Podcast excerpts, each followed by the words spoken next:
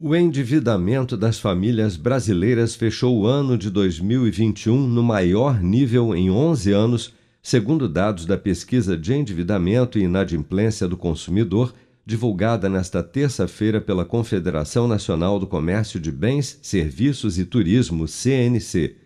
De acordo com a entidade, o total recorde de endividados no ano passado com 76,3% das famílias do país com algum débito a pagar em dezembro, elevou ainda mais a média anual, que atingiu 70,9% no ano, o maior patamar da série histórica do levantamento. A economista da CNC, responsável pela pesquisa, Isis Ferreira, destaca que entre as famílias com renda até 10 salários mínimos, a demanda, principalmente do consumo de serviços, fez o endividamento aumentar ainda mais nesta faixa, em especial pelo uso do cartão de crédito. E também as modalidades de financiamento. Mas, em geral, o cartão de crédito chegou a representar quase 83% do total de famílias endividadas. As famílias, nesse início de ano, vão enfrentar as mesmas dificuldades que trouxeram de 2021, como, por exemplo, a inflação alta, que deve continuar alta e disseminada nesse início de ano,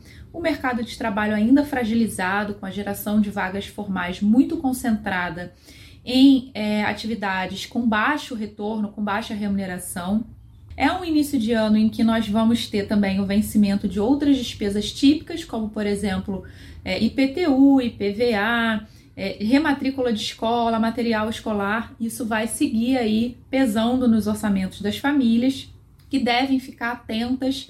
para que uma, os maiores gastos nesse primeiro trimestre de 2021 não acirram ou não piorem ainda mais o problema da inadimplência. Na avaliação por faixa de renda, o endividamento médio das famílias com até 10 salários mínimos mensais aumentou 4,3 pontos percentuais em 2021 chegando a 72,1% do total no período, enquanto na faixa de renda superior acima de 10 salários mínimos, o indicador aumentou ainda mais, 5,8%, fechando o ano em 66% do total das famílias dessa faixa de renda. Mas apesar do aumento do número de endividados no país, o total de inadimplentes caiu em 2021. Segundo a CNC, o percentual médio de famílias com as contas em atraso diminuiu 0,3 ponto percentual na comparação com 2020, chegando a 25,2% do total de endividados no ano passado.